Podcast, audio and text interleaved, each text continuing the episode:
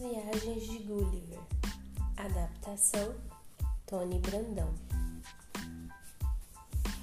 Capítulo 1 Viagem a Lilliput. Notícias de si mesmo. Sempre acreditei que o destino me fizesse viajar pelo mundo. Sou o terceiro de uma família de cinco filhos. Meu pai possuía uma pequena propriedade em Nottinghamshire e me mandou estudar medicina aos 14 anos em Cambridge, renomada universidade inglesa. Durante os meus estudos, como precisava de mais dinheiro do que a, a mesada que recebia, empreguei-me como aprendiz do Dr. James Bates, importante cirurgião de Londres. O dinheiro ainda era pouco, mas tive a esperteza de investi-lo, especializando-me em navegação e matemática cursos que fazia paralelamente ao aprendizado de medicina e que me deixariam mais próximos do que de fato me interessava. Correr o mundo navegando. Logo que me formei em medicina, fui indicado pelo Dr. James Bates para ser cirurgião no navio Shallow, comandado pelo capitão Pummel. A bordo do Shallow, pela primeira vez soltei-me ao mundo chegando inclusive ao enigmático Oriente. Durante os anos em que viajei com o capitão Pamel, tive a oportunidade de ler toda a sua vasta biblioteca e de aprender alguns dos vários idiomas falados nos lugares por onde passamos. Três anos e meio depois, voltei a Londres, casei-me com Mary Burton, a segunda filha de uma comerciante de meias de Newgate Street mas a vida em terra firme, além de mostrar-se pouco rentável, em nada me agradava. Por isso demorei em terra apenas o tempo suficiente para aceitar o novo convite para navegar, que veio do capitão William Pritchard em 1699. Dessa vez, zarpei a bordo do Antílope e em direção aos inóspitos mares do sul e suas terríveis tempestades. Naufrágio. No dia 5 de novembro, de, dia 5 de novembro, cruzando as Índias Orientais, enquanto atravessamos o mais espesso dos nevoeiros, os marinheiros perceberam, a poucos metros do navio, um rochedo monumental que formava o mais assustador penhasco que já tive a oportunidade de ver. Já era tarde. Ventos fortes nos empurravam diretamente para a tragédia e a sólida embarcação do capitão Pritchard espatifou-se contra o penhasco. Antes disso, porém, eu e cinco marinheiros conseguimos lançar-nos ao mar em um escaler pequeno e embarcação que nos livrou do choque contra as pedras. Remamos por cerca de três léguas, em mar revolto. A força das ondas era muito maior do que a nossa tivemos de nos entregar à violenta deriva. Uma repentina rajada vinha do norte e fez o nosso escaler virar. A partir daí, não faço a mais vaga ideia do que aconteceu com os meus companheiros de bote. O que sei é que nunca mais ninguém teve notícia deles. Náufrago. Quanto a mim, nadei quanto minha resistência e meu fôlego permitiram, o que não foi pouco. Não posso negar que o vento e a maré pareciam estar a meu favor. Quando as minhas últimas forças estavam se extinguindo, senti meus pés tocar o fundo, o que me indicava a proximidade de terra. Eu não podia sequer conferir de que lugar se tratava. A tempestade continuava impedindo que eu enxergasse um plano à frente de meu nariz. Além de já estar anoitecendo, percebi que a inclinação do do fundo era suave. Tive que andar mais de um quilômetro até que cheguei a uma praia. A chuva parou de repente. Com a estiagem e terrível calor, começou a me acompanhar. Exausto, faminto, sedento, caminhei por terra quanto, quanto aguentei. Talvez mais de um quilômetro, até que me deixei cair de costas sobre a relva, que era rente ao sol e bastante macia mergulhei no mais profundo sono da minha vida. Prisioneiro. Muitas horas depois, acordei incomodado pela luz do sol, que fazia meus olhos doer. Não pude mudar de posição, nem me levantar. Estava com os braços, as pernas e meu corpo fortemente amarrados por fibras que cobriam-me da cabeça aos pés. Meus longos cabelos também estavam presos ao solo. Havia muito barulho à minha volta. Mas eu não podia me mover para não para, para saber do que se tratava. Senti algo vivo sobre mim, partindo da minha perna esquerda, cruzando meu corpo e caminhando em direção ao meu rosto.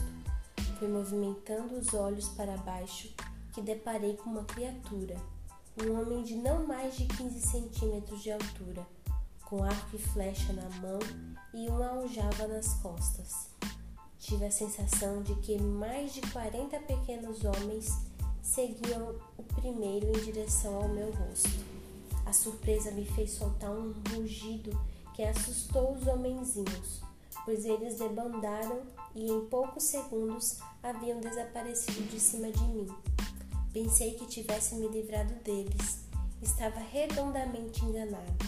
Alguns minutos depois, o pequeno exército voltou e o que parecia ser o líder entre eles chegou perto do meu rosto o suficiente para que eu o visse por inteiro e que ouvisse a sua estridente voz soltar um som ininteligível que me soou como Hakenadegu, atacado. Resolvi agir. Movimentei-me derrubando os pequenos homens e rompendo os cordões que prendiam o meu braço esquerdo. Dessa vez, em vez de fugir, o exército de homenzinhos lançou sobre mim suas flechas, que, como agulhas, perfuravam a minha mão. Virando os olhos para um dos lados, observei um homem sobre um estrado acompanhado de dois serviçais e um pajem do tamanho de meu polegar. O líder voltou a falar, fazendo um discurso tão longo quanto incompreensível. Respondi como pude, com gestos improvisados, e tentei sinalizar que tinha fome, levando o dedo a anular a boca. Ele compreendeu meu pedido. Senti escadas se apoiando em mim e mais de cem pessoas subiram por elas carregando cestos com pães minúsculos e pedaços de carnes menores de que asas de passarinhos. Tomei três barris de vinho com menos de, um, de meio litro cada e adormeci de novo, transportado. Quando acordei, eu estava sendo transportado em uma carroça. Depois fiquei sabendo que mais de 900 pequenos homens tiveram muito trabalho para me colocar ali. Enquanto eu dormia, a carroça era puxada por 1.500 cavalos, com 11 centímetros de altura. Viajamos mais um pouco sem eu ter a menor ideia de qual destino me esperava. Mas algumas horas de viagem caiu a noite. Pararam para descansar. No dia seguinte, por volta do meio-dia, voltaram a me movimentar e a me encaminhar para o nosso destino, que eu continuava sem ter a menor ideia de qual seria. Acorrentado. A carroça parou perto de uma cidade diante de um templo desativado proporcional ao tamanho dos homens que tinham me capturado. Fui acorrentado a uma parte do templo pelo pé esquerdo. O imperador e a corte de mais de cem súditos vieram ao meu encontro. Atrás deles, milhares de mínimos cidadãos. Muitos deles carregavam escadas, certamente pensando em me escalar. O simples ato de eu me levantar causou uma enorme rebuliço. Tomei todo o cuidado para não machucar ninguém, mas certamente os deixei bem assustados. Em pé, pude ver ao longe uma plantação com árvores que não chegavam a dois metros de altura. No outro lado, vislumbrei a cidade que mais parecia o cenário para um teatro de bonecos. Satisfeita a minha curiosidade inicial, Abaixei-me novamente para tentar entender melhor quem era aquele povo. Homens e mulheres vestidos de forma esplêndida. O elmo de ouro do imperador era enfeitado com plumas e pedras preciosas.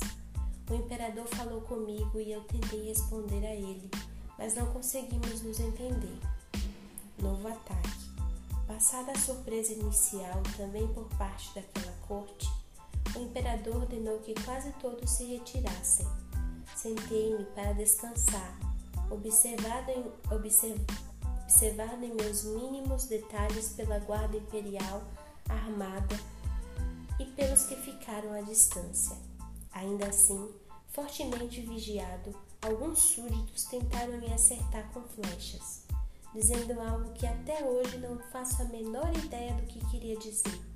Para minha surpresa, o chefe da guarda prendeu os que queriam me acertar e os trouxe até mim, gesticulando, segundo o meu entendimento, para que eu os punisse, guardei cinco dos pequenos agressores em um dos bolsos do meu casaco e tive a ideia de fingir que comeria o sexto. Quem sabe assim eu passasse a ser mais respeitado. Os que me observavam soltaram sons aflitos, mostrando quanto estavam aterrorizados. O homem que eu fingi que comeria, evidentemente, era o que mais gritava. Coloquei a minha presa no chão e o pobre homenzinho fugiu gritando. Tamanho foi o alívio da multidão que achei que ganharia sua confiança se liberasse também os outros homens que estavam no meu bolso. E foi o que fiz. Presença incômoda. Era claro que a minha presença incomodava o povo naquele pequeno país. Meu apetite, que evidentemente para o padrão deles era fora de propósito, poderia causar ali uma falta de alimentos como nunca vista. Fiquei sabendo depois que, durante um curto período de tempo, os habitantes do país pensaram em me matar com flechas envenenadas ou me deixar morrer de fome. Só não fizeram isso porque a decomposição de meu gigantesco cadáver poderia ocasionar a propagação de alguma peste. Uma outra razão que fez com que eu não fosse sacrificado foi o depoimento de alguns oficiais do exército que informaram ao imperador a maneira generosa como eu tinha tratado os que me atacaram. Diante disso, o imperador decretou que eu recebesse alimentos e bebidas regularmente. Destacou 600 serviçais para me servirem e ordenou que alguns súditos me ensinassem o seu idioma. A aparente generosidade do imperador não impedia que ele me mantivesse prisioneiro. Falando a língua dos pequenos homens, a minha facilidade em aprender novos idiomas agilizou bastante o meu aprendizado da língua falada em Lilliput. Era esse o nome do país onde eu estava. Lilliput um local com regras e leis bastante claras. Entre elas, havia uma que determinava que eu deveria ser revistado, e com o meu consentimento não apresentei a menor resistência, pelo contrário, até ajudei os dois homens incumbidos de fazer a minha revista a transitar com segurança pelos detalhes de minha roupa e pelos bolsos de meu casaco. À medida que me vasculhavam, um deles ia anotando detalhadamente os objetos encontrados no que foi chamado pelo povo de Lilliput de um inventário do homem-montanha. Não sei se essa interpretação homem-montanha está totalmente de acordo com o idioma de Lilliput, mas assim que meu entendimento decifrou as palavras Kimbus Flestrin, esta foi a maneira que os pequenos homens que me revistaram documentaram o que viram. O inventário do homem montanha. Depois de uma cuidadosa busca, encontramos no bolso direito do casaco do homem montanha um pedaço de pano rústico do tamanho suficiente para servir de tapete na sala de reuniões de Estado de Sua Majestade. No bolso esquerdo encontramos uma grande e tampada a caixa de prata, que não conseguimos abrir. Pedimos que o homem montanha a abrisse e um de nós entrou na tal caixa, atolando os pés em um pó que se espalhou no ar e fez com que espirrássemos. Foi descoberto no bolso direito do colete um maço de substâncias brancas e finas, marcadas em preto por letras e figuras presas umas das outras por uma corda resistente. No bolso esquerdo, uma ferramenta longa, na qual se, alinham, se alinham 20 pinos. Imaginamos que o homem montanha use tal instrumento para pentear os cabelos. Por sua dificuldade em nos entender, preferimos não o incomodar com perguntas. No bolso grande de suas calças, vimos uma coluna de ferro oca, com o comprimento de um homem dos ossos, dos ossos, encaixada em uma peça de madeira mais larga do que a coluna, onde se inserem peças de ferro salientes e estranhamente recortadas. No outro bolso, no outro bolso grande das calças havia uma peça semelhante à descrita. No bolso menor, do lado direito, havia várias peças achatadas, pesadas aparentemente de prata, em tamanhos diferentes e nas cores branca e vermelha. No bolso menor à esquerda, encontramos dois objetos, colunas pretas tendo em seu interior vistosas placas de aço.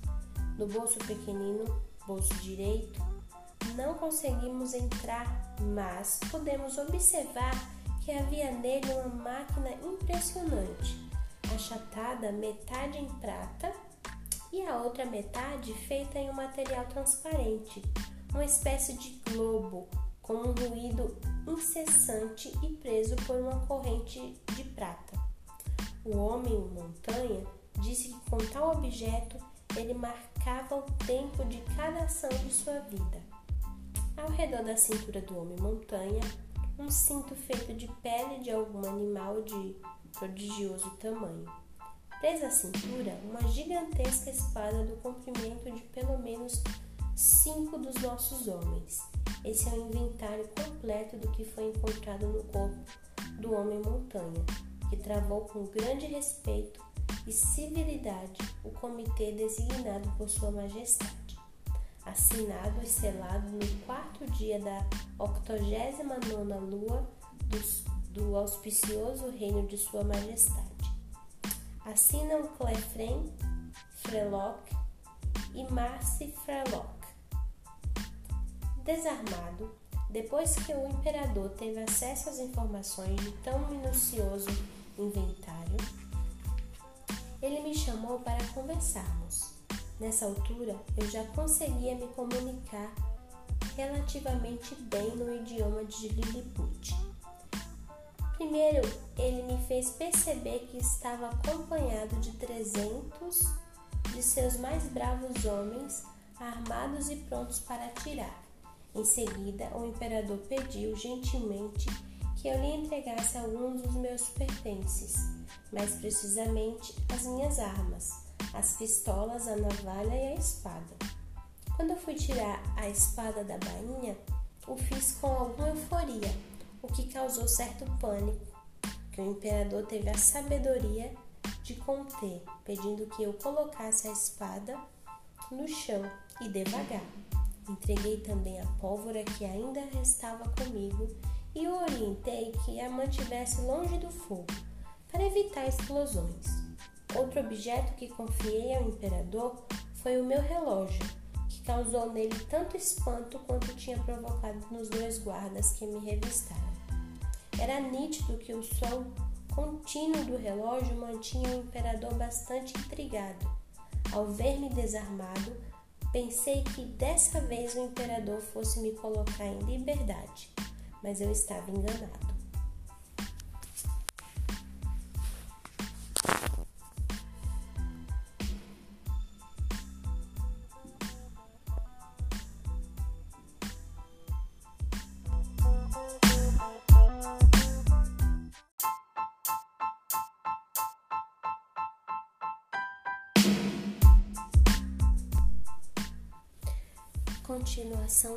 Capítulo 2 Viagem a Brobdingnak Explorando Brobdingnak Muito interessante o reino de Brobdingnak embora não apareça nos mapas. Ele fica no Oceano Índico. Os mapas deveriam ser feitos com mais atenção. A capital tem cerca de 600 mil habitantes, que se dividem em aproximadamente 80 mil casas. O país tem por volta de 50 cidades e centenas de vilarejos. Os rios de Brobdingna são bastante caudalosos e fartos de peixes. É nele que os Brobdingnagianos pescam. Se pescassem no mar, seria um transtorno para eles, sendo os peixes marítimos proporcionais ao tamanho dos nossos. Tenho sofrido alguns problemas em minha visita de exploração pelo reino Esbarrei na casa de um caracol e quebrei uma perna. Outro dia, um cachorro me abocanhou. Por sorte, ele era manso e só me pegou para me levar ao seu dono, que, sabendo a quem eu pertencia, devolveu-me prontamente a Sua Majestade a Rainha. As damas da rainha apreciam tirar a minha roupa para conferirem a minha nudez. E mais, elas se trocam na minha frente como se eu fosse um ser inexistente. Sabendo de meu gosto pelo mar, a rainha mandou construir uma embarcação proporcional ao seu tamanho e que fosse colocada em um tanque do seu palácio, para que eu pudesse navegar, divertindo-a ainda mais. Às vezes, o rei acompanhava as minhas manobras fazendo mais perguntas sobre o lugar de onde venho. Falei sobre a integridade dos nossos governantes, da honestidade dos nossos parlamentares e de como sempre lutavam pelos interesses do povo. Falei também quão sábio eram os nossos juízes em suas interpretações de nossas leis, a maneira competente como os nossos economistas administravam as finanças. Em nossas conversas consegui mostrar ao rei que, mesmo sendo tão pequenos em tamanho, não ficávamos a dever nada ao povo de Brobdingnak. Dúvidas reais. À medida que nossos encontros prosseguiam, as dúvidas do rei iam se aprofundando. Ele queria saber se os deputados conheciam realmente as longas leis que aprovavam, se as pessoas comuns não se arruinavam quando tinham de pagar advogados para cuidar de questões judiciais. O que fazíamos para impedir a corrupção e o suborno? Se, pela morosidade das leis, uma pessoa injustiçada podia ser prejudicada por muito tempo. Nessa ocasião, fiquei sabendo pelo rei que a legislação de Brobdingnag era escrita de forma clara e objetiva e que as leis não podiam ter mais do que 22 palavras, o mesmo número de letras que formam o alfabeto deles. O rei disse também que ocorreram guerras em Brobdingnag, mas que, na última delas, foi assinado um tratado, um tratado geral de paz em que bom senso, razão, justiça e clemência passaram a ser as bases da monarquia. Depois da breve explicação, o rei seguiu com suas dúvidas. Ele queria saber se os nossos administradores nunca erravam em suas contas e se continuavam a receber altos salários se errassem e, uma vez que o amor era pregado por todas as religiões, por que as pessoas se odiavam tanto? Em minhas respostas, procurei elogiar tudo o que pude encontrar de positivo entre as práticas do meu povo. Quando terminei, o rei me olhou com seriedade, disse que eu havia conseguido apresentar um retrato bastante fiel do meu povo e que ele ficou convencido de que a ignorância e a preguiça são qualidades comuns a todos os bons administradores, que as leis são mais profundamente conhecidas por aqueles que querem desrespeitá-las. Não concordei com essa observação do rei, achei-as injustas e elas me deixaram bastante aborrecido. Preferi não contra-argumentar e passei a falar sobre outros assuntos, como a pólvora tão útil tanto nos tempos de guerra como nos tempos de paz. Eu disse ao rei que poderia ajudá-lo a fabricar a pólvora, e se fosse do interesse dele manter seu reino ainda mais protegido. Para meu estranhamento, o rei mostrou que achava absurda aquela minha oferta. Ele disse também quanto julgava terrível alguém pensar em usar esse tipo de arma mortal contra os próprios semelhantes, ainda mais um povo composto por insetos tão insignificantes, e que eu nunca mais voltasse a falar sobre esse assunto com ele.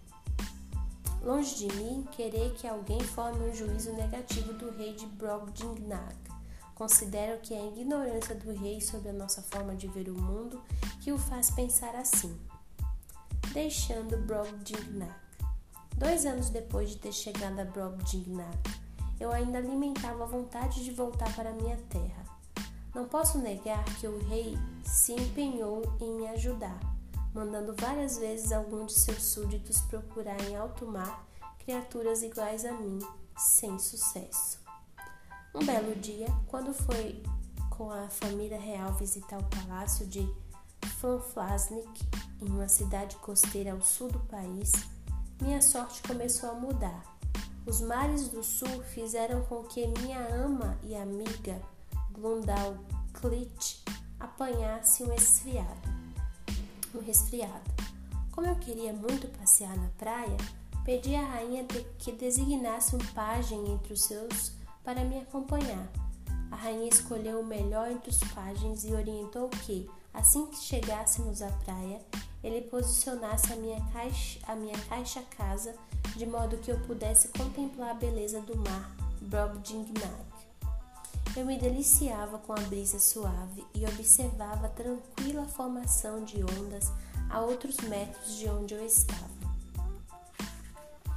Quando aconteceu o pior, senti que alguém ou algo havia erguido a minha caixa e me levava pelo ar a uma velocidade que não parava de crescer. Deixei de ver o mar. No seu lugar surgiram nuvens em vez das ondas quebrando, o que eu ouvia era o bater de asas. Espiei pela janela. Era uma águia quem me transportava. Pude ver também que um bando de outras aves se aproximavam dela, a uma velocidade que pareciam estar querendo briga. Fechei-me em minha caixa dormitório para esperar o meu triste fim. De repente, percebi que a caixa se soltou das garras da águia e que caía vertiginosamente. Senti o baque com a água, senti a caixa afundar e devagar voltar à tona, e me vi novamente à deriva sobre o mar, só que desta vez protegido pela caixa dormitório que a rainha havia mandado fazer como, como meus aposentos. Algum tempo depois, a caixa bateu contra algo sólido, mas não se partiu. Ouvi passos andando sobre ela Gritei a uma altura descomunal. Como eu estava acostumado a me comunicar em Brobdingnak, alguém me respondeu em inglês. Em vez de sentir alívio por estar sendo resgatado por iguais a mim, estranhei o tamanho dos homens. Isso causou neles a impressão de que eu estava delirando. Levaram-me até um navio e ao seu capitão, que depois de ouvir um resumo da minha história, também me tomou por alucinado. Pedi licença para descansar, fui atendido. Depois do repouso, pude falar novamente com o capitão e comprovar com o fio de cabelo da rainha e com os ferrões das vespas que eu estava falando a verdade. O capitão me disse que acreditava em mim e pediu que eu parasse de falar gritando, que isso estava irritando-o. Atendi prontamente ao pedido dele e rumei com a tripulação em direção à Inglaterra aonde chegamos no dia 3 de junho de 1706. Quando olhei novamente para a pequenez das coisas que me cercavam, pensei que tivesse voltado a Lilliput. Achei tudo um tanto quanto estranho. A primeira impressão de minha família e de meus amigos foi a mesma do capitão que me socorreu e de sua tripulação. Todos acharam que eu estivesse fora do meu juízo normal. Quando os meus olhos estavam se acostumando novamente a olhar para as pessoas do que do meu tamanho, ouvi de minha mulher que ela jamais me deixaria voltar ao mar. Mal sabia ela como era pequena sua força diante do poder do meu destino. Capítulo 3 viagem a Laputa e a outras ilhas, de volta ao mar. Menos de dez dias depois de ter voltado para casa, recebi a visita do capitão William Robson, comandante do Hopewell, navio com mais de 300 toneladas.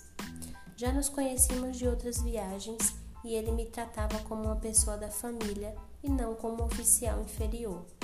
Bastante discreto, ele manteve uma conversa amistosa. A visita se repetiu algumas vezes, sempre de maneira cordial. Durante nossos encontros, várias vezes, o capitão tentou me sondar se havia interesse de minha parte em voltar ao mar. Depois de dois meses, sem mais delongas, o capitão Robson perguntou se eu estava interessado em ser o médico de Suanal, que partiria para as Índias Orientais. Eu receberia um salário que seria o dobro do que eu estava acostumada a ganhar e teria ainda dois assistentes à minha disposição. A minha sede de aventura transbordou, meus olhos se iluminaram. É claro que eu não poderia recusar o convite. Houve alguma resistência por parte da minha esposa em ceder, mas, entendendo quanto nossa vida futura melhoraria com os benefícios financeiros que eu teria na viagem, ela se viu obrigada a concordar e no dia 5 de agosto de 1706 parti no Hopewell com destino às Índias Orientais. Atacado por piratas. Nossa viagem começou com alguns problemas, dificuldades para com completar a tripulação, atraso de mercadorias, uma epidemia que fez com que perdêssemos três semanas, mas o mais grave era o atraso de mercadorias que nos manteria em Fort St. George por um tempo bastante superior ao desejado pelo capitão. Para tentar diminuir o prejuízo que certamente teria, o capitão Robson comprou outro barco, menor, nomeou-me chefe, concedeu-me uma pequena tripulação e pediu que partíssemos na frente. O caminho era perigoso sob vários pontos de vista: tempestades com ventos em várias direções e a possibilidade de ataque de piratas. Assim que nos, que nos lançamos ao mar, os perigos começaram a se materializar. Depois de uma tempestade de dez dias, quando já navegávamos os mares do Japão, fomos atacados por piratas furiosos. Nosso barco ia lentamente, pois estava muito cheio. Não foi difícil para os piratas nos alcançar. A tripulação não apresentou resistência. Deitou-se no convés com a cabeça voltada para baixo e sua vida foi poupada.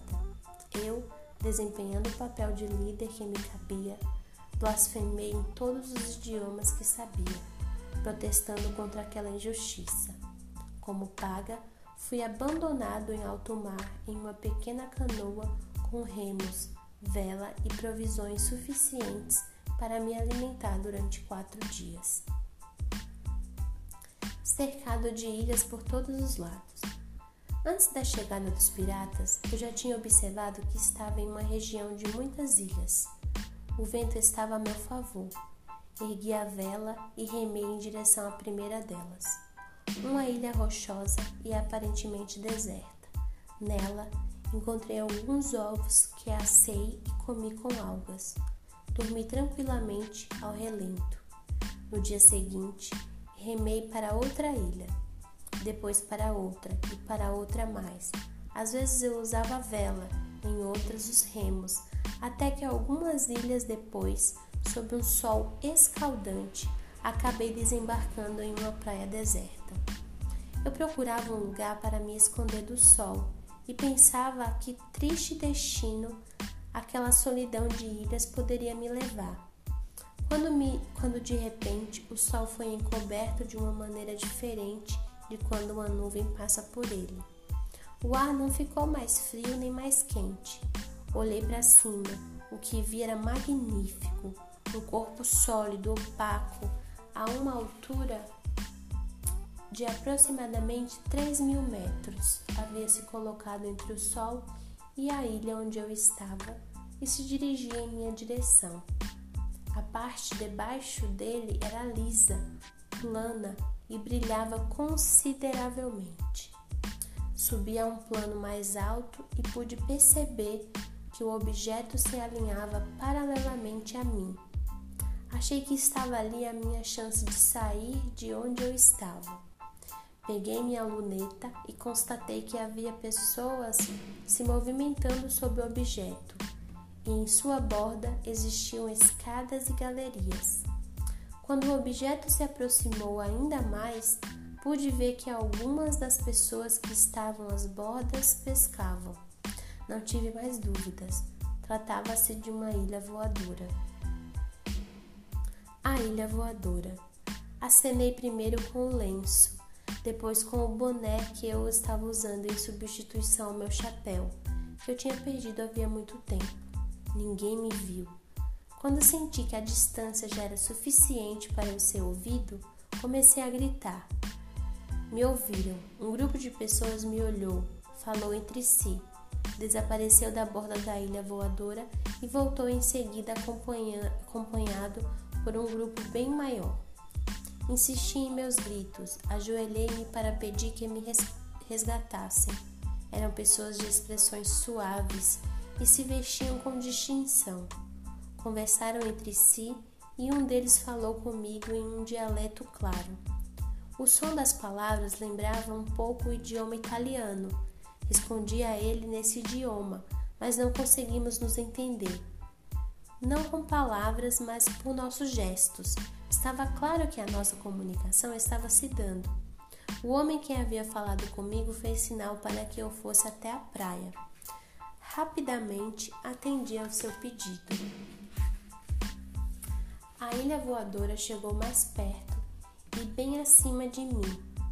Alguém lançou dela uma corrente com um assento, onde me sentei e fui erguido para o interior da ilha. Laputa.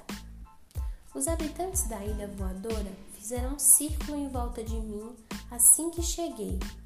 Tentei não deixar transparecer em meu rosto a estranheza que aquelas figuras me inspiravam. A maioria deles tinha a cabeça inclinada para um dos lados e me parecia distante, com o pensamento perdido em algum lugar. Tinham dois olhos, mas um deles era voltado para o nariz e o outro para as nuvens. Em suas roupas estavam desenhados a lua, o sol, as estrelas e instrumentos musicais. As pessoas cujas cabeças eram aparentemente normais pelo menos não eram inclinadas para um dos lados, usavam roupas mais simples e seguravam bexigas de ar com as quais batiam nas cabeças daqueles que pareciam estar com o pensamento longe dali. Fui informado que o soberano da ilha queria me ver. Quando cheguei ao seu gabinete, Sua Majestade estava sentada em uma mesa grande repleta de globos, esferas e instrumentos para calcular. O soberano parecia preocupado, distante. Toda a sua atenção está, estava voltada para tentar desvendar algum problema que eu desconhecia. Dois dos homens que me acompanhavam foram até ele e o tocaram com seus balões, a orelha direita e a boca do monarca. O gesto dos serviçais parece ter acordado dado soberano.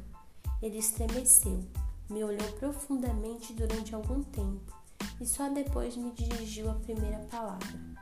Quando o rei começou a falar, os serviçais bateram em minhas orelhas, como se fosse preciso me fazer prestar atenção no que ele dizia. Consegui entender do rei que o lugar onde eu estava se chamava Laputa.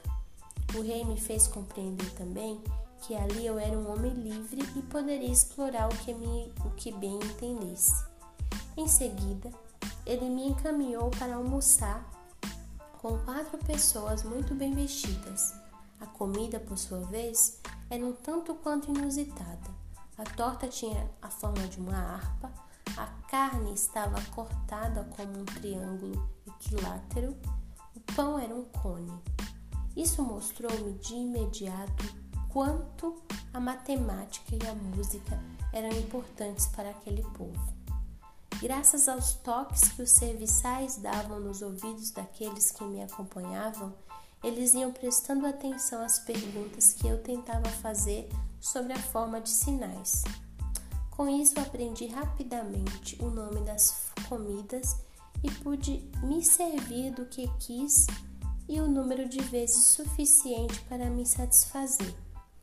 Parece que o rei tinha instruído serviçais sobre toda a rotina para minha adaptação ao reino de Laputa.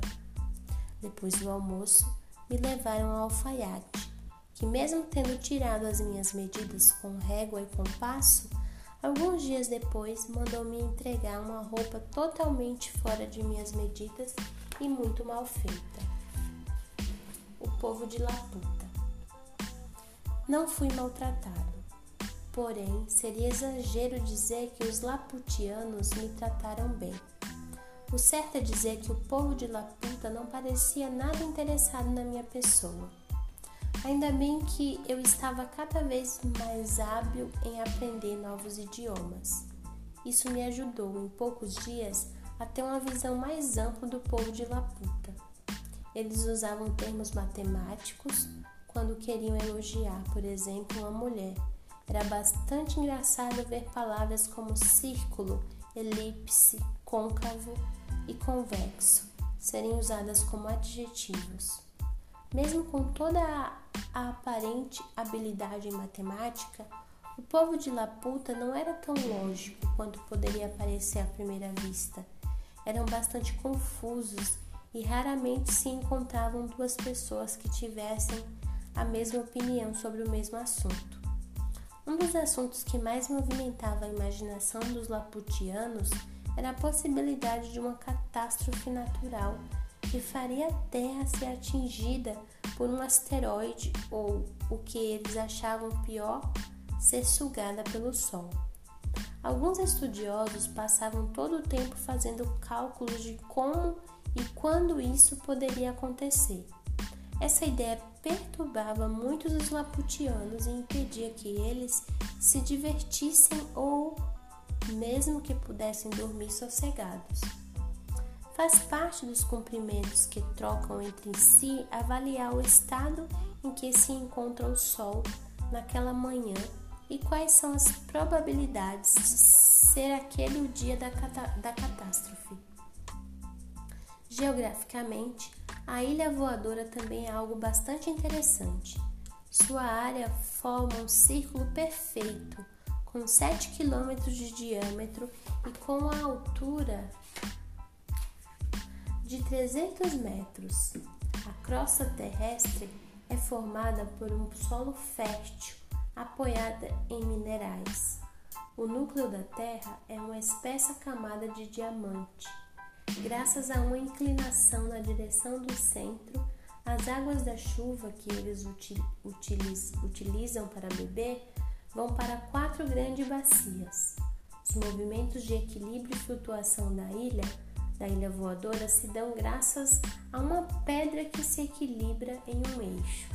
A essa engenhoca eles dão o nome de magnética e ela sofre de um lado a atração da Terra, do outro de Baunibarbi, um reino próximo. As casas de Laputa são tortas, talvez pela ausência do espírito prático entre os seus habitantes.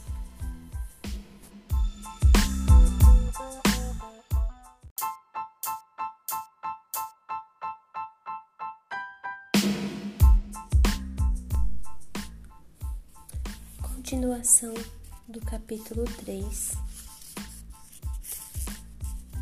Baunibard.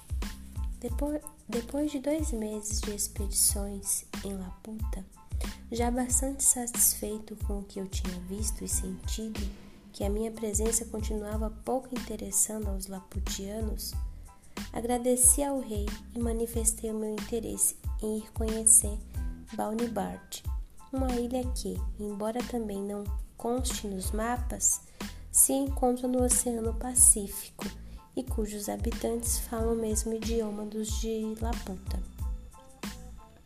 O rei permitiu que eu partisse e fui transportado de Laputa até a capital de Baunibard, da mesma maneira que cheguei, sentado em um assento atado à extremidade de uma corrente. Enlagado, capital de Balnibard, fui prontamente recebido por Lord Munod, o governador da ilha, que me levou para conhecê-lo. Trata-se de um lugar onde todas as casas e edifícios são ruínas e as pessoas vestidas aos farrapos andam às pressas e com a expressão de desespero cravada no rosto. Fui informada de que a miséria atacou Balnibard há 40 anos, depois que seus altos funcionários estiveram em Laputa e de lá voltaram tomados por ideias e teorias inviáveis. Para tentar dar andamento a tais ideias, criaram a Academia de Projetistas de Lagato, que em nada conseguia ajudar a cidade a se desenvolver. Pelo contrário, os custos de manutenção da academia estavam deixando Paunibard cada vez mais pobre. Foi o meu espírito curioso que me levou a aceitar o convite para conhecer a Academia de Projetistas de Lagado, um edifício de 500 salas e com milhares de projetos. Conversei com um projetista que havia oito anos havia oito anos tentava extrair luz de pepinos. O homem me garantiu que em mais oito anos conseguiria chegar ao seu objetivo e pediu se eu não poderia ajudá-lo a armazenar mais pepinos, pois seu estoque já estava chegando ao fim. Dei a ele a parte do dinheiro que me foi oferecido por Lord Munod, que sabia muito bem sobre esse hábito dos projetistas de ficarem pedindo dinheiro aos que os, visitam. Em outra sala, de onde exalava um cheiro horrível, um projetista tentava a todo custo transformar novamente excrementos humanos nos alimentos dos quais eles se originaram. Em outros laboratórios, um cientista se empenhava em alimentar aranhas com moscas de várias cores, tentando assim que elas produzissem tecidos coloridos. Glub Dub Drib e Lugnac. Terminada a viagem, a essa curiosa academia, senti que era hora de voltar para minha terra. Pedi licença ao governador da ilha e viajei para Glub Dub Drib, uma ilha a sudeste do Japão habitada por uma tribo de bruxos que, entre outros estranhos hábitos, sempre que precisam de empregados evocam os mortos. Da macabra Glub Dub Drib Zarpei para a simpática Lugnag, uma ilha onde pude me comunicar com facilidade, pois seus habitantes entendem e falam a língua de Laputa e Balnibard, embora o idioma local seja outro. As cerimônias de Lugnag são tipicamente orientais. Pedi para ser levado ao imperador, mas me disseram que, para ter o meu pedido atendido, eu precisaria aprender algumas frases no idioma local e que deveria dizer essas frases na frente do imperador, e só então eu teria a honra de poder lamber o chão que ele pisava. Pensei se tratar de alguma metáfora, mas não. No dia de meu encontro, tive que lamber o chão literalmente. Em alguns casos, quando o imperador aceita o pedido de visita com má vontade, alguém espalha poeira no caminho o que faz com que os visitantes de, os, o visitante depare com tanto pó, mas com tanto pó que quando chega diante do imperador nem consegue falar. Ainda bem que o chão que eu tive de lamber estava limpo. Em frente ao imperador, a orientação era que eu fosse me levantando devagar, ficasse ajoelhado e dissesse Ich bling Glothrop Skutserum Bliop Mlashnacht Zwin. Tinobalguf Slopad Gudlubi Ast que queria dizer algo como que Sua Majestade Real tem a vida mais longa do que o Sol e onze luas e meia. O imperador disse algo que não entendi e, conforme me foi advertido, era o momento de eu dizer a segunda frase que haviam me ensinado.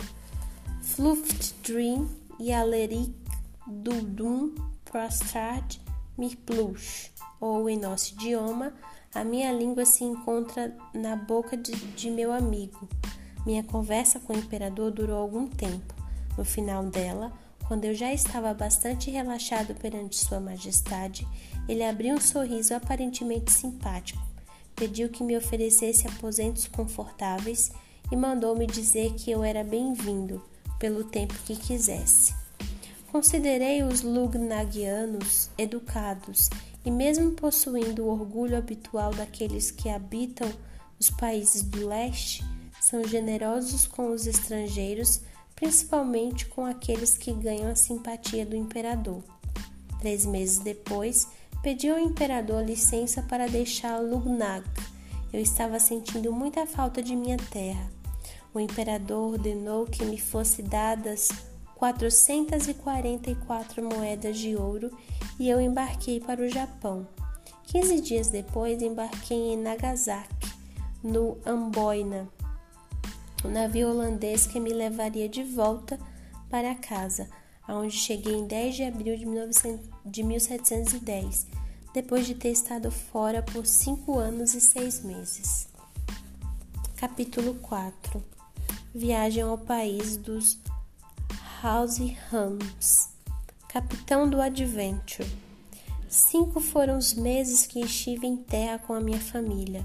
Poderia ter ficado lá por mais tempo se eu tivesse entendido quanto aquela tranquilidade poderia me fazer bem. Mas sempre as coisas são como esperamos.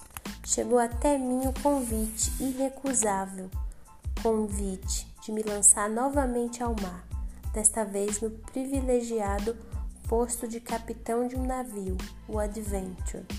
Ser capitão era bem mais interessante do que ser médico de bordo função que havia muito tempo já não me despertava prazer.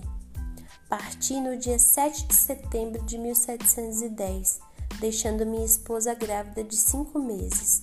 Eu tinha ordens de meus, de meus mercadores para ir negociar com os indígenas dos mares do sul e tentar, se possível, descobrir novas terras. Não muito dias depois de ter me afastado da Europa, Parte da minha tripulação foi dizimada por uma terrível febre tropical, a calenturas. Aportei na, na ilha de Barbados para recrutar novos tripulantes. Mal sabia eu o quanto estava errando. Os cerca de 50 homens que consegui recrutar eram bucaneiros e embarcaram com o firme propósito de aliciar o resto da tripulação, fazer-me refém e tomar o navio para seus propósitos de pirataria. Refém de bucaneiros. Assim que todos os meus homens haviam passado para o lado da, dos piratas, eles tiveram a ousadia de invadir meu camarote, amarraram meus pés e minhas mãos e ameaçaram que eu seria jogada no mar, jogado no mar, caso não jurasse me submeter. Depois de meu juramento, fui parcialmente solto. Mantiveram-me amarrado ao pé da cama e com uma sentinela de plantão na minha cabine. Ele tinha a ordem de me matar se eu tentasse reagir.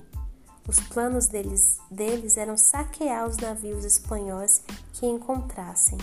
Para minha surpresa, no dia 9 de maio de 1711, recebi em meu camarote a visita de um homem que se identificou como James Welk.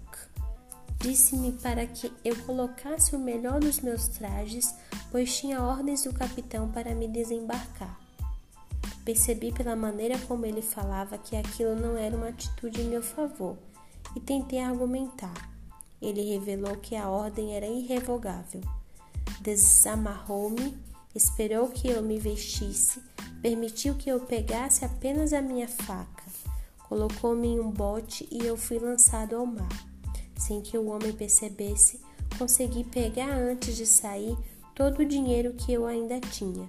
o que eu pensei que pudesse me ser útil em novas terras, como eu estava enganado. Estranhas criaturas.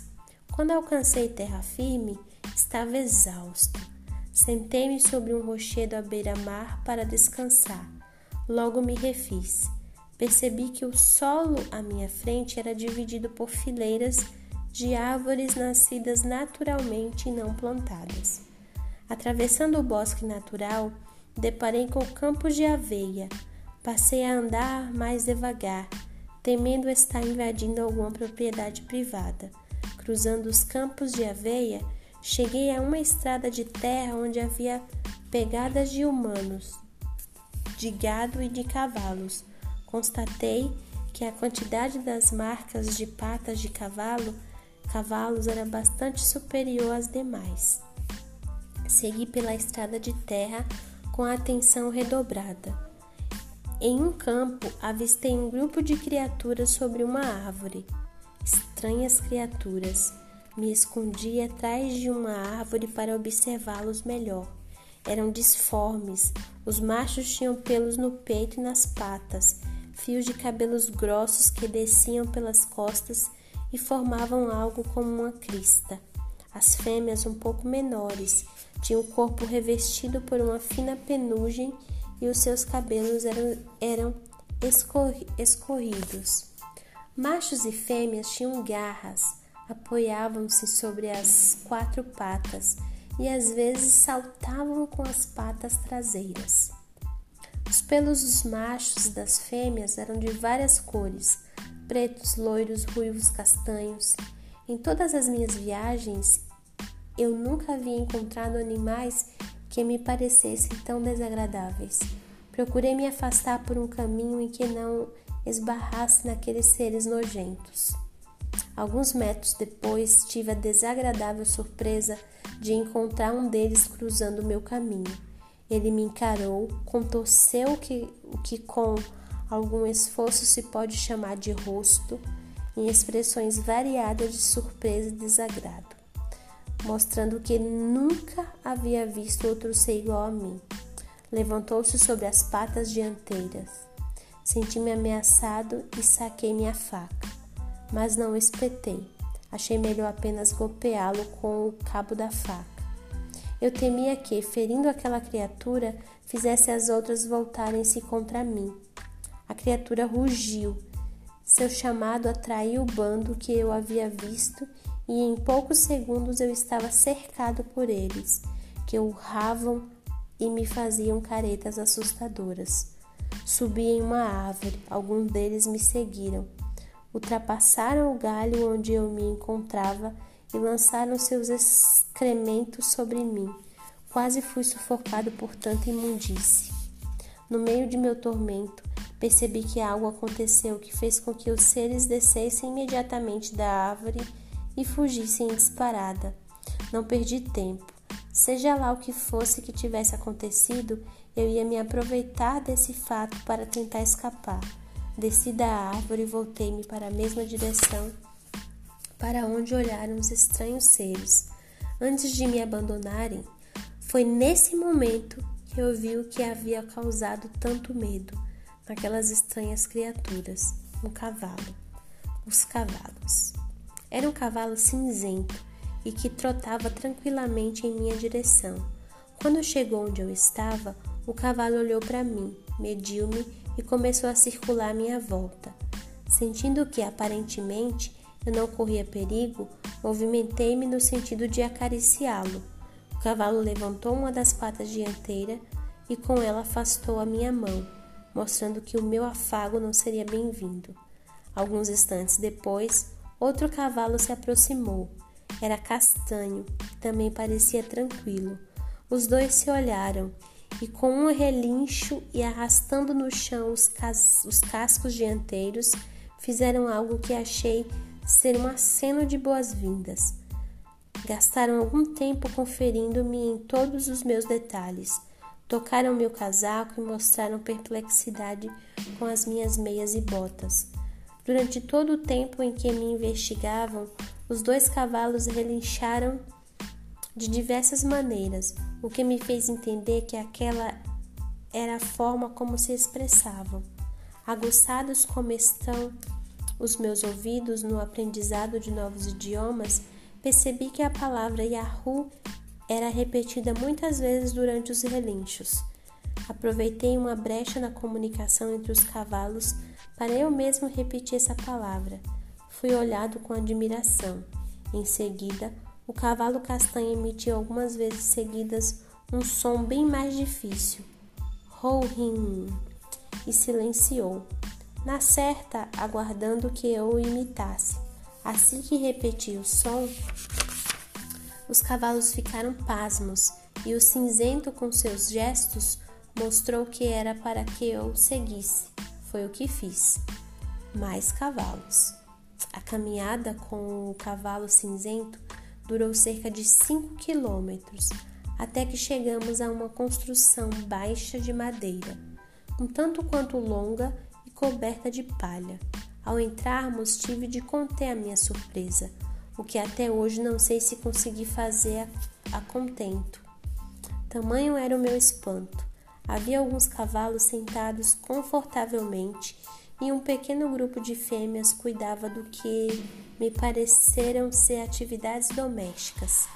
Pensei com meus botões como deveria ser inteligente o povo daquele lugar, capaz de domesticar com tanta eficiência aqueles cavalos. Atravessamos o primeiro ambiente e, cruzando o corredor, entramos em um outro, onde uma égua e dois potrinhos descansavam sobre uma esteira extremamente limpa. Assim como havia acontecido com os outros cavalos, a égua também me conferiu de cima a baixo e relinchou com bastante desdém a palavra que eu já conhecia, Yahoo. Os relinchos da égua serviram de instrução ao cavalo cinzento que me acompanhava. Ele fez sinal para que eu continuasse a acompanhá-los até um pátio anexo à construção, onde vi amarras pelo pescoço, amarradas pelo pescoço estranhas criaturas, iguais, iguais às que eu havia encontrado quando cheguei àquele lugar comiam carne e raízes e usavam os dentes para despedaçar os alimentos que seguravam com as patas dianteiras. Havia um cavalo alazão tomando conta das feras.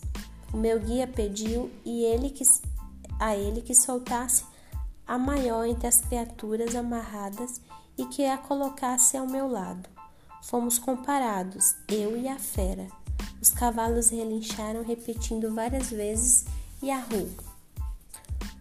Qual não foi a minha surpresa ao constatar que eu e aquele horrendo animal ao meu lado éramos em quase tudo iguais, a não ser pela falta de roupas nele e a ausência em mim de tantos pelos e de uma crina nas minhas costas.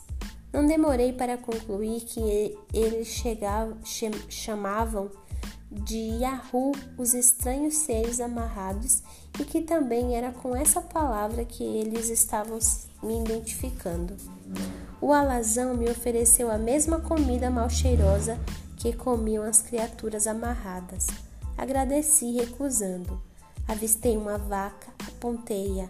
Prontamente o alazão foi até ela e voltou com uma tigela de leite, o que me ajudou a recuperar rapidamente as forças mas não da, da surpresa que tomava conta de mim ao ter certeza de que eu estava em uma ilha dominada por cavalos racionais, os Homhin.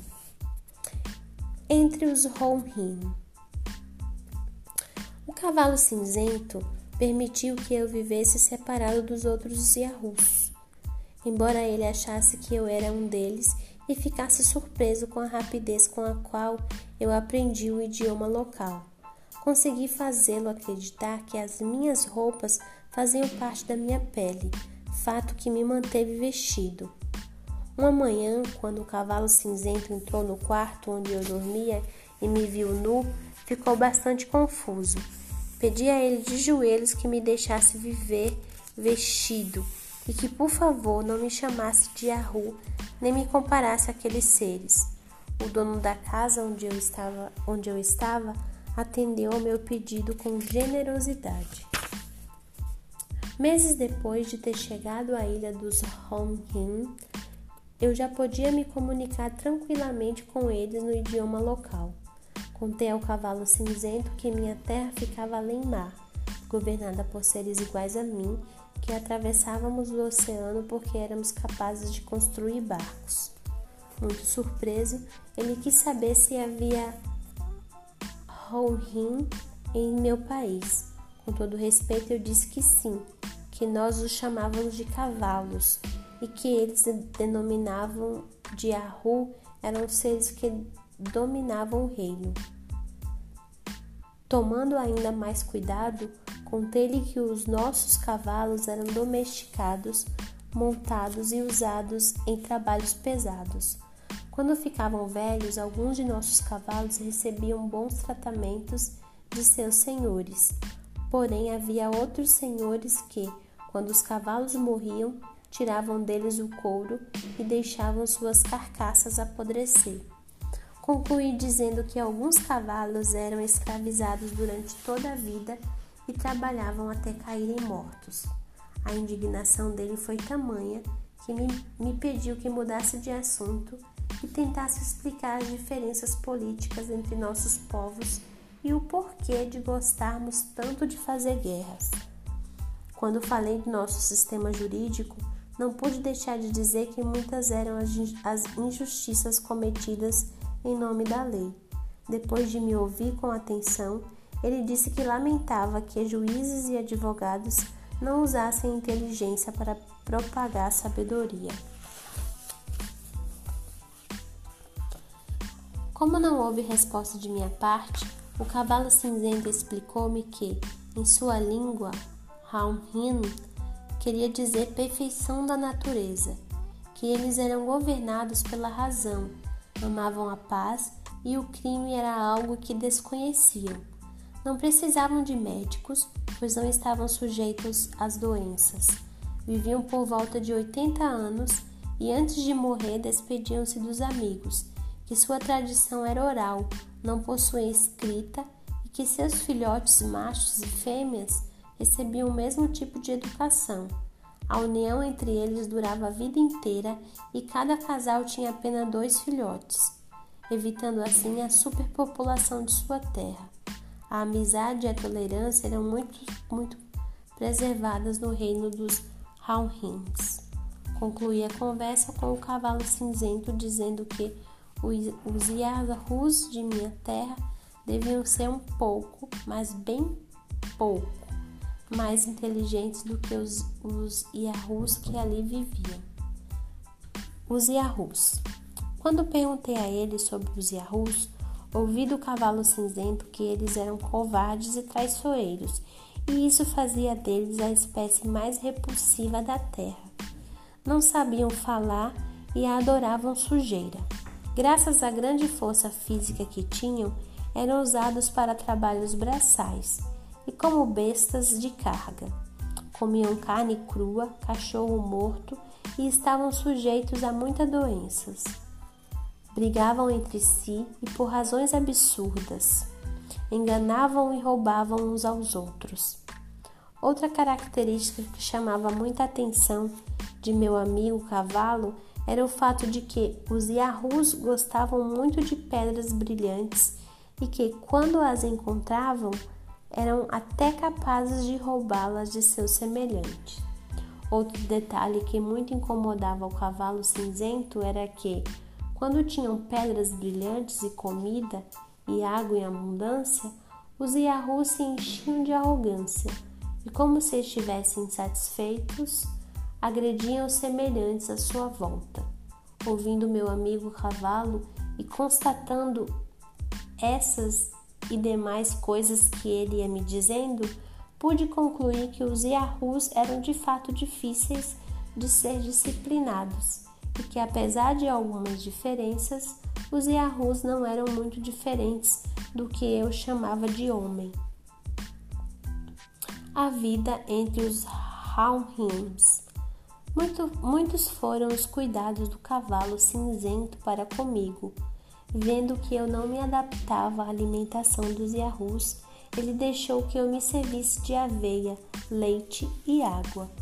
Um dia tive a ideia de fazer pão com aveia e a água que eu recebia. Desde então passei a me alimentar de pão e leite, o que me manteve saudável durante todo o tempo em que estive naquela ilha. Além de estar saudável, eu experimentava uma paz rara. Não sofria com mentiras, fraude e suborno, nem tive de conviver com caluniadores, ladrões, advogados, políticos, trapaceiros, assassinos, nem com orgulho e vaidade. Com o tempo passei a ter vergonha de minha aparência, que me lembrava um Yahoo. Também eram os Yahoos que me vinham à mente quando eu pensava em meus amigos, familiares e na humanidade.